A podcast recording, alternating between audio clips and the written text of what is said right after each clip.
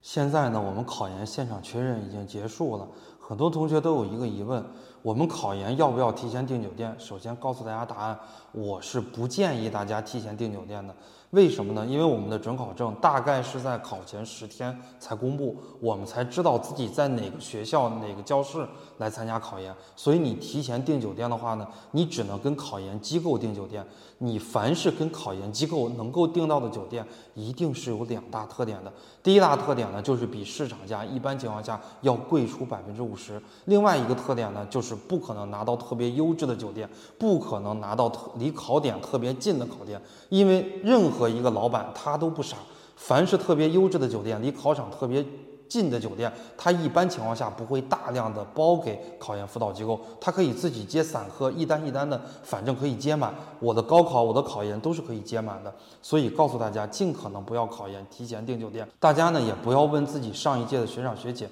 哎，说学长学姐，你的考研上一届考湖南师大学科语文是在哪个学校考的？那我这一。次我就提前十天、二十天、一个月，我就在这个附近订个酒店，我先交个四百块钱定金，先交个五百块钱定金吧。那么我告诉大家，考研每年的考点是不固定的，因为我已经连续八年参加考研了，每年即使考同一个学校、同一个专业，在同一个城市参加考试，这个考点的话呢，也是不固定的。我们现在考研的话呢，一般是在地级市来参加考试，就是城市的级别相对来讲是比较高的，酒店有大量大量的酒店，它都是住不满的。我告诉大家应该怎么来操作，就是当考前十天，你在研招网可以查到自己的准考证了，早晨九点可以查到自己的准考证，你一般情况下早晨九点查到的，立马打个车到附近去订一个酒店。这个情况呢，一般情况下，附近比较好的酒店，价格比较低的酒店，性价比比较高的酒店，你都是可以订得到的。大家千万不要担心，如果我去晚了，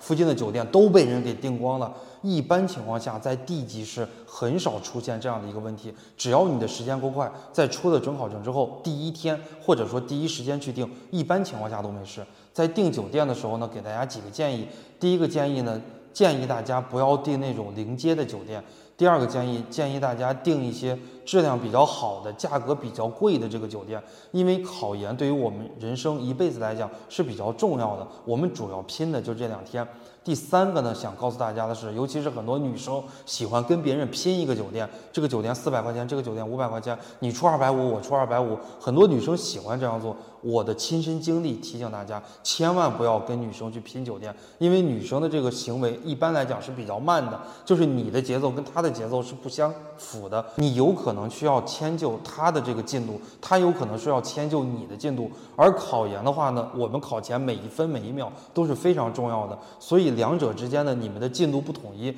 会造成你也复习不好，他也复习不好，你晚上也睡不好，他晚上也睡不好这样的一个情况，所以一定要自己定一个特别适合自己的酒店。